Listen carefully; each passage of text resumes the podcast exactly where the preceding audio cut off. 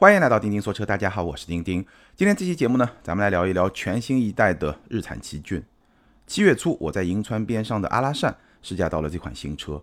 那当时呢，我也拍了一个视频，但是因为拍摄的时间非常的紧张，所以我只是挑重点跟大家分享了几个我的试驾的感受。那今天的音频节目呢，咱们时间非常的充裕，可以好好的展开来聊一聊这款车。那我们知道，奇骏无论是对于日产还是对于中国市场来说，都是一款非常非常重要的紧凑级的 SUV。这辆车在中国的销量表现一直很好。新奇骏上市之前，老奇骏卖了整整七年。那到了二零二一年的今天，应该说老奇骏的产品力在同级来对比的话是有点弱的。我在此前的节目里面呢，也吐槽过老奇骏的一些槽点。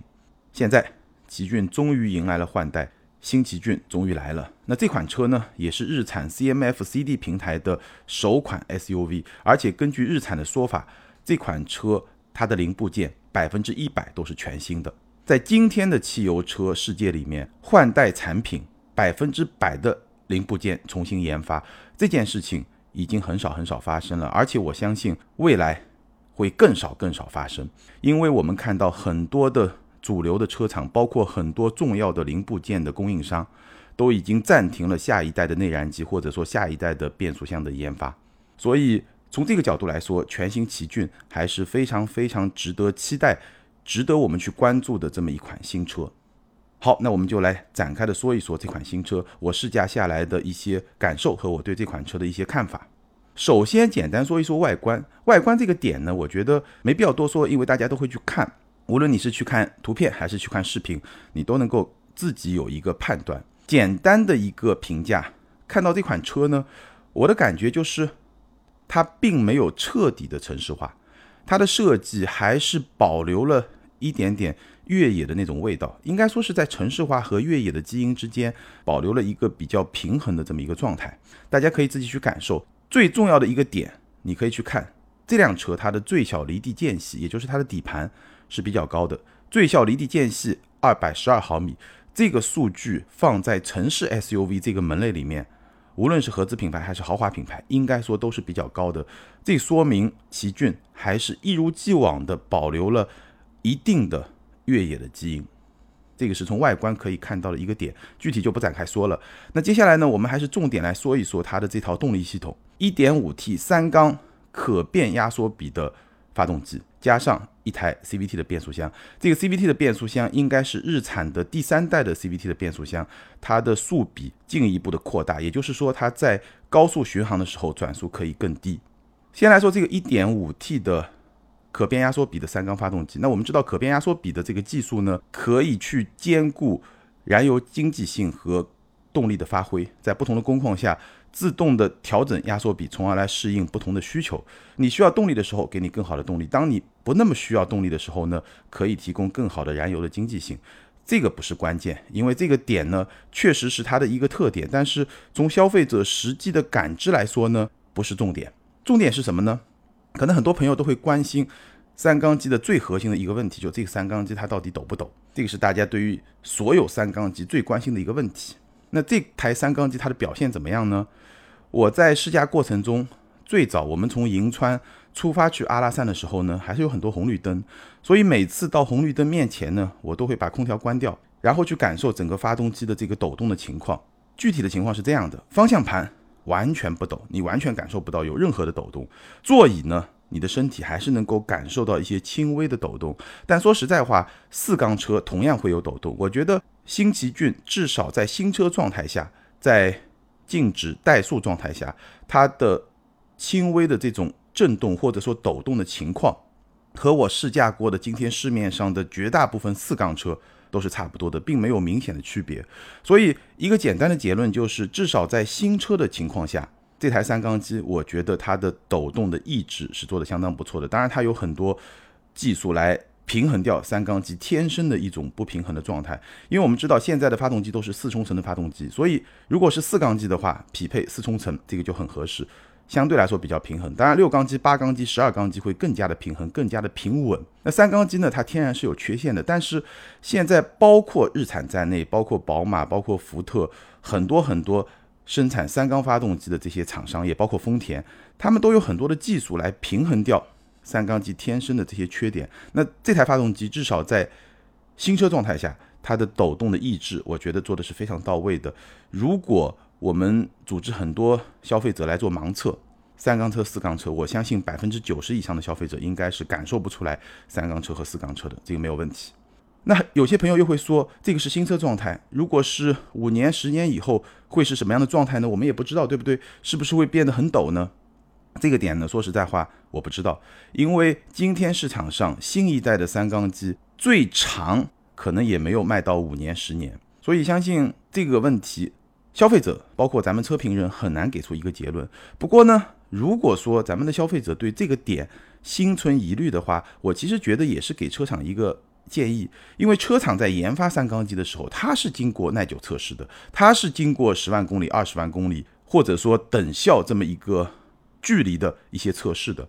那如果说你对自己的三缸机真的非常有信心，它的可靠性、它的耐久性的表现真的非常有信心，那其实我建议有一些车厂，如果你真的在卖三缸车，你可以给出一个比较有诚意的质保的方案，比如说动力单元十年、二十万公里的质保。那我相信这样一些措施呢，还是能够去帮助部分的消费者接受三缸机在当下这个阶段。然后说完了抖不抖这个问题呢，我们接着来说这台三缸机它的几个优点和缺点。我觉得最重要两个优点，两个缺点。首先优点，这台 1.5T 加上 CVT 这套动力组合，它的第一个优点就是动力输出非常的顺畅，无论是自动模式还是运动模式都非常非常的顺畅。两种模式的差别只是在于说，运动模式的降档响应会更快，当然这个是模拟降档啊。放在 CVT 的语境，应该说是它的转速的攀升会更快，这个是更准确的说法。而在自动模式下呢，你深踩油门，整个转速的攀升会慢一点，而且运动模式这种档位之间的模拟的段落感会更强，这个是两种模式的区别。但无论是哪种模式，它整个动力的输出。都非常非常的平顺，非常非常的顺畅，这个是它的第一个优点。那第二个优点呢，就是这套动力它的绝对的动力表现是不差的。数据方面，二百零四马力，三百牛米，已经是很漂亮的数据了。实际的表现，我必须承认啊，如果说这台一点五 T 匹配的不是 CVT，是双离合或者 AT 变速箱，它的动力表现肯定会更好。匹配 CVT 呢，稍微还是会打一点折扣，但毕竟是两百零四马力、三百牛米，这个数据很亮眼，所以呢，这个动力你去跟丰田 RAV4 的二点零自吸，跟本田 CRV 的一点五 T，包括跟大众途观或者探岳的低功率版本的二点零 T 去比的话，这个动力表现完全是不差的，甚至还会更好一点点，基本上差不多。这个是它的第二个优点。那缺点呢，也是两个，第一呢就是。这台发动机在高转的区间，转速超过三千多、四千、五千，达到这么一个转速区间的时候，它的噪音还是会比较明显，而且这个噪音呢，不是那种让人很愉悦的那种发动机的声浪，还是会显得有一点点力不从心的那种感觉。这个是第一点。那第二点呢，就是它的油门的设定，它的动力的响应，还是会有日产车常有的那种特性，轻轻的踩。动力出来比较慢，稍微深踩一点呢，又会有一点点窜，那么一种特性，不是很严重，但是呢，仍然是有。所以呢，如果你在城市里面走走停停的开车过程中，如果要去应对边上车辆的加塞，会有点累。轻踩你挡不住，重踩又会窜到前面一辆车，又会有点吓人。所以它的油门的这个特性还是需要适应一下。我觉得这个特性好像跟新轩逸有点类似，这个是它的第二个缺点。你还是需要非常精细的右脚对油门的控制，我觉得这个精细度的要求对于普通驾驶者来说是比较高的。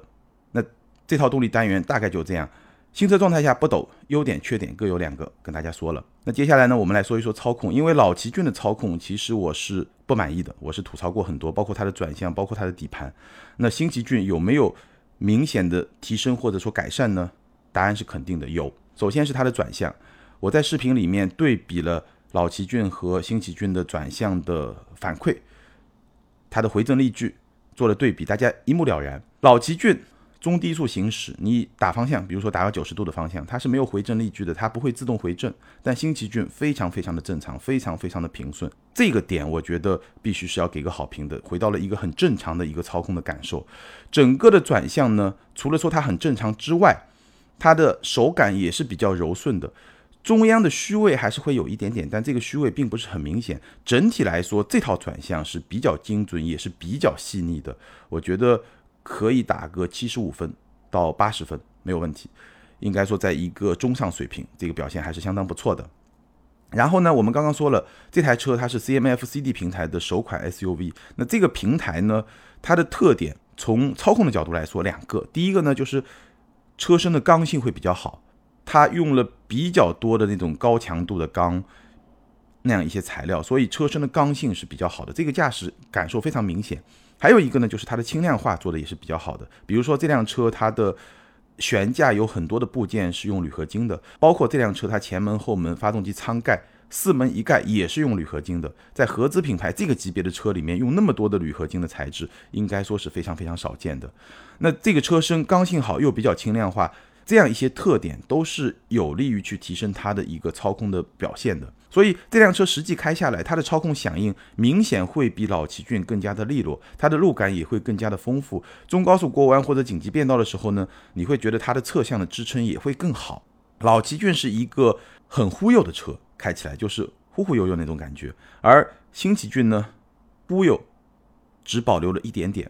这一点点哪来的呢？我觉得主要是因为它的悬架行程会比较长，因为这辆新奇骏它仍然要保留一定的越野的这种能力，所以它的悬架行程就设定的比较长。那悬架行程长呢，就难免会有那么一点点忽悠的感觉。但是相比老奇骏，这个忽悠的程度减少了很多很多。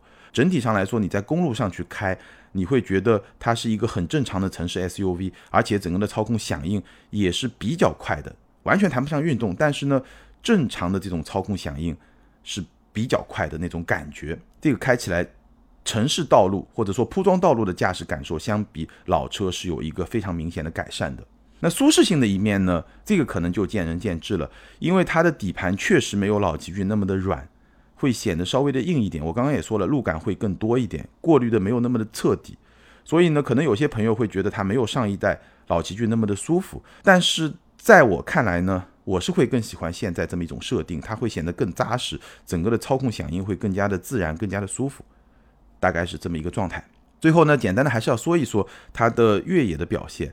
那这一次呢，我们在阿拉善，大家知道也是一个玩越野的圣地，对吧？我们还是进行了一些比较轻度的越野的体验。我刚刚说了，它的最小离地间隙二百十二毫米，在城市 SUV 里面是相当不错的一个数据，而且呢，在轻度越野的体验中呢，也能够感受到它的这套四驱限滑的能力是比较强的。你某一个车轮打滑了，它迅速会把动力转移到别的车轮，这个能力是比较强的。而且呢，我刚刚说的，它的悬架行程也是比较长的。所以这辆车放在城市 SUV 里面呢，应该说它的越野能力还是比较强的，尤其是轻度包括中度的这种越野的能力。限制它越野能力最重要的一个点，可能还是因为它的。接近角和离去角比较一般，因为毕竟还是城市 SUV 的这么一种设计，所以它的车头车尾它的接近角离去角没有设定的很大。那这个其实是在我们实际体验中会影响到它越野性的最重要的这么一部分。因为越野能力其实就像是一个木桶，很多板。那我觉得接近角离去角是它相对来说比较短的那个板。那除此之外呢，四驱的这个能力，包括它的动力的响应的这个能力，我觉得。都是不错的。整体上来说，奇骏仍然是保留了在同级里面比较出色的一个越野能力。这个车你开着去做一些轻度、中度的越野是可以的，没有什么问题。好，那其实动力操控是我对这辆车最关心的一些问题，因为上一代。它在操控上会有一些问题，而 1.5T 的三缸机，很多朋友又会非常有疑虑，所以我觉得这些点对于这辆车来说是比较重要的。那接下来呢，简单的说一说静态方面它的一些表现。首先是内饰，简单来说，新奇骏的内饰，当然我们试驾的这款，我觉得应该是一个顶配车型。几句话可以来评价它的内饰的表现。首先用料是比较扎实的，但是呢，设计风格仍然会比较的中庸，不是特别年轻化。这个点呢。我觉得也很难去说它好还是不好。可能他对自己的人群的这个调研、这个研究会发现，他们还是会相对比较偏家用、比较沉稳，没有那么年轻化。但是呢，我其实也有点担心，这套内饰今天来看没有问题，但是两年以后、三年以后会不会有问题？会不会那个时候的年轻人就没有那么喜欢？我觉得这个风险还是存在的。整体上来说，用料没问题，但是风格比较的中庸。今天市场上来看的话呢，我觉得这套内饰虽然设计风格比较中庸，但是还是有一些科技感的。它用了电子挡把，它用了双大屏，两块十二点三英寸的屏，全液晶仪表加上一个中控的触控屏。这个放到今天的合资品牌的同级别的车里面，尤其是跟丰田、本田去比，那科技感确实会更强一点。顶配车型两个十二点三英寸的屏幕大屏，整个车机的表现呢？我觉得在合资品牌的车机里面，应该说是比较优秀的。车机的操作非常的顺畅，功能也是比较丰富的，高德地图啊、酷我音乐啊，对吧？这样一些功能还是有的。而且呢，它自然语音控制的功能也是比较多的。比如说自然语音可以去控制开关车窗，这个在合资品牌的车型里面是比较少见的，包括豪华品牌都是比较少见的。但是它可以，只不过呢，这套车机它整体的体验只能说在合资品牌里面比较优秀，相比比较优秀的中国的。品牌一些车型来说呢，我觉得还是会有一些差距的。比如说，它自然语音控制的功能虽然比较多，但整个的操作的体验比较一般。有时候呢，你感觉上不是很连贯，不是很流畅那种体验。包括它的功能，一些车联网的扩展的功能，相比一些国产车也是会相对的少一点。我觉得今天在合资市场里面，车机最好的是福特。那日产呢，在福特之后。应该说也是表现比较好的一款车机，比本田、丰田真的会好很多。当然，跟中国品牌比，我觉得还是会差那么一点点。还有一个点呢，可以跟大家说一说，就是它前排的储物空间，这个表现相当的不错。所以实用性的表现，这辆车也是不错的。有手机无线充电，有两个杯架，有正常大小的一个中央扶手箱。然后呢，因为它用了电子挡把，所以在中控台的下方还掏出了一个比较大的储物格，这个表现是不错的。后排的空间呢？表现也很好，它的轴距是二七零六，这个数据在日系的三台同级别的车里面是最好的。实际的后排空间表现，我一米七七的身高，腿部空间两拳半，头部空间差不多是四指，然后它的靠背的角度也是比较舒服的一个角度，所以整个的后排的空间表现，包括乘坐的表现都是不错的，在同级里面是一个优秀的水平，基本上跟同级最优秀的本田的 CRV 差不多。但是呢，后排也有一个短板，就是它的坐垫会比较的短，而且会比较的低，CRV 也会比较的低，所以呢，乘坐的感受还是会稍微的打一点点折扣。坐垫低嘛，会有那么一点点的板凳感，不强，但是还是会有那么一点点。座椅方面呢，新奇骏的座椅，无论是前排还是后排，都会比上代稍微的硬一点点。没有上代那种很强的那种沙发感，很软、很陷入感，没有那么强，稍微硬一点点，这么一种风格，我个人是会比较喜欢。但是呢，这个可能也是不同的人会有不同的偏好。还有一个点，我觉得值得说一说，就是它后排车门的开启角度很大，八十五度，接近九十度的一个开启角度。所以，如果是老年人要上下车，包括如果你抱一个孩子要上下车，这个确实会比较方便。这个点呢，确实也跟 CRV 差不多，CRV 也是接近九十度的一个后。开车门的开启的角度，哎，这个对于家用来说也是相当不错的。好，那以上呢跟大家聊了一聊新奇骏方方面面的一些表现。最后呢，我们来分析一下这款车，把它放到同级的市场里面来看，它的优势和劣势分别是什么？首先，我刚刚也提到了，其实奇骏在这个细分市场，合资品牌紧凑级 SUV。这么一个细分市场里面，它其实是有一个比较特别的生态位的，它是有自己的特点的。一句话来概括，这是一辆越野能力比较强的城市 SUV。它在城市 SUV 这么一个门类里面，越野能力是比较强的，这个是它一个相对比较独特的生态位。我相信也是它对许多用户比较有吸引力的地方。虽然很多奇骏的车主他买了以后也真的不会去越野，但是呢，有这个能力。偶尔自驾游的时候走走烂路，这个心理上的这种需求的满足，我觉得是比较到位的，也是比较有吸引力的。优势相比丰田 RAV4，相比本田的 CRV，我觉得大概有三条：第一呢，它的越野能力还是不错的；第二呢，它这套车机确实会比两田更好；第三呢，这辆车整体的实用性是不错的。那劣势呢？第一呢，三缸机还是会带来一定的心理压力，对于消费者来说，这个没办法。第二呢，奇骏它只有一套动力，它没有混动，相比丰田、本田没有混动。确实是它在整个产品线上一个相对薄弱的环节。虽然说这台可变压缩比的三缸发动机，它的油耗的表现、经济性的表现也相当的不错，匹配这个 CVT 之后，但是毕竟是纯内燃机，你油耗表现再好，跟混动还是没法比，对吧？所以从整个产品线上来说呢，它的动力单元没有那么的丰富，这个确实也是它的一个劣势。那最后一个呢，我刚刚也提到了，内饰的设计还是不够年轻化，今年、明年。可能都没有问题，但是两年以后呢？三年以后呢？这套内饰能不能再继续保持一个很强的竞争力？这个不好说。今天来看，它这套内饰，我觉得最强的竞争力还是在车机这方面，双大屏这个竞争力还是会比较强。但是两三年以后呢？不好说。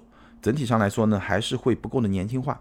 好，那这个就是新奇骏，在我看来，在同级里面，尤其是跟它两个日系老对手相比的一些优势和劣势。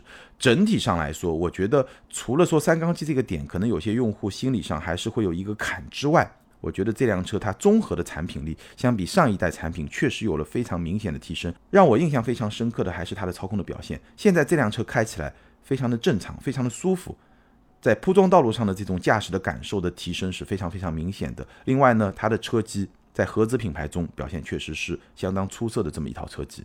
好，以上就是关于全新日产奇骏的我的感受和一些观点。关于这款车，你有什么样的观点和看法？包括说关于它和丰田、本田、大众同级别的这些产品之间的对比，它们之间。怎么来选更合适？你有什么样的观点和看法？欢迎在评论区留言，和更多的听友和钉钉来进行交流和互动。还是那句老话，留言和评论永远都是对钉钉最大的支持。也欢迎你把咱们今天这期节目分享给你身边对这款车感兴趣的朋友。那接下来呢，我们来看上期节目的听友留言。更早的一期节目呢，咱们聊的是大众的 ID.6X 和揽境，ID 是憧憬零梦想。这位听友他说，三十分钟时，钉钉你说到混动，说丰田、本田太强，其他车企在这方面几乎就没有机会。钉钉是不是说漏了？自主品牌的比亚迪在混动方面，我认为不亚于两田，甚至更强。希望能出一期关于比亚迪的混动节目，谢谢。我必须要说明啊，当时我说混动的时候呢，其实我说的是 HEV，也就是普通的混动，并不包括。插混就插电式的混动，比亚迪的插混确实很强，但是呢，不是在我当时要描述的这个范围之内。我当时说的就是普通的混动，普通的混动今天在市场上真正有吸引力的只是丰田和本田。那关于比亚迪的插混呢？我们此前有一期节目专门把它跟大众、丰田、本田这样一些插混做过对比，你可以往前去找一找，我们专门聊过。下一位听友 ID 是听友二三九三四四五五，他说：“请教一个问题，关于沃尔沃定价的。我在沃尔沃美国官网发现，x C 九零比 S 九零起售指导价还低，都是 B 五，比照国内 B 五指导价起售要差二十多万。虽然有国产和进口之分，就想知道中大轿车和中大 SUV 实际上是不是产品成本或价值差不太多？我国市场有点畸形。”而且美国 x C 九零和 x C 六零起售价相差不到一万美元，比照国内是不是也说明点问题？类似问题一直困扰，钉钉是专家，所以请教下。关于车价啊，其实我觉得你去观察会有几个很明显的现象。第一呢，在中国市场，SUV 的溢价确实是比较高的，也就是说同级别的 SUV 会比轿车贵很多。所以我在节目里面不止一次的表达过这样的观点：如果你要追求性价比，那轿车的性价比。一定比 SUV 更高，同品牌同级别一定更高，这个没有问题。所以，比如说在很多选车问题上，我都会建议大家更倾向于去买轿车。第二呢，如果把中国的车价和美国的车价去对比的话，你会发现，只要是在中国本地生产的那些车，中国的车价跟美国的车价，包括跟欧洲的车价，基本上在一个水平线上，有些还会更便宜一点。但是如果是进口车，因为咱们税收的这些原因吧，确实。中国的车价相比美国的车价就会贵很多，比如说一些超跑的话，可能就在两倍到三倍这么一个水平。那这个呢，主要是跟税收有很大的关系。后面一期节目咱们聊的是中期改款的奥迪 Q5L 和 x C60，ID 是黑色幽默零零零，这位听友他说，如果是我选择，如果预算够，我会买宝马 X3 的二八或者三零；预算差一点的话，我会选 RDX，还是比较喜欢驾驶的。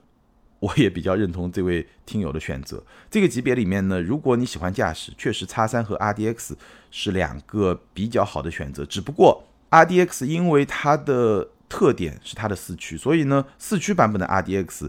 相比二线豪华品牌的很多产品来说呢，性价比确实就没有那么有竞争力了。下一位听友，ID 是听下划线 E M 六，他说 Q 五的准车主被奔驰 G L B 截胡，原因有以下几点：第一呢，四零豪华动感减配三六零和真皮座椅，增加了颗粒捕捉器；四五高功率没有。第二，二手车置换，奔驰多给了两万补助，奥迪忠实客户居然还少补贴。第三。宝马 X3 同样减配了很多，关键是九月份中期改款上市，一款车子一年三次改款，真心怕了。最后买了 GLB 过渡一下，等明年的 X5 国产。给你透露一个小消息，国产的宝马 X5 应该会加长，这个是我得到的一个消息，跟大家分享一下。好，感谢所有听友的留言，也欢迎这四位听友把你们的联系方式通过个人微信号全拼的钉钉小马甲留给我。你们将获得的是由途虎养车网赞助的途虎王牌车载充气泵充气补胎一体机，价值一百九十九元。这个产品呢，一机双能，既能给轮胎充气，而且呢带胎压的数字显示，也能应急的补胎。好，以上就是今天节目的全部内容。再次欢迎大家关注我们在 B 站、今日头条这样一些大平台上的视频节目。咱们下回接着聊，拜拜。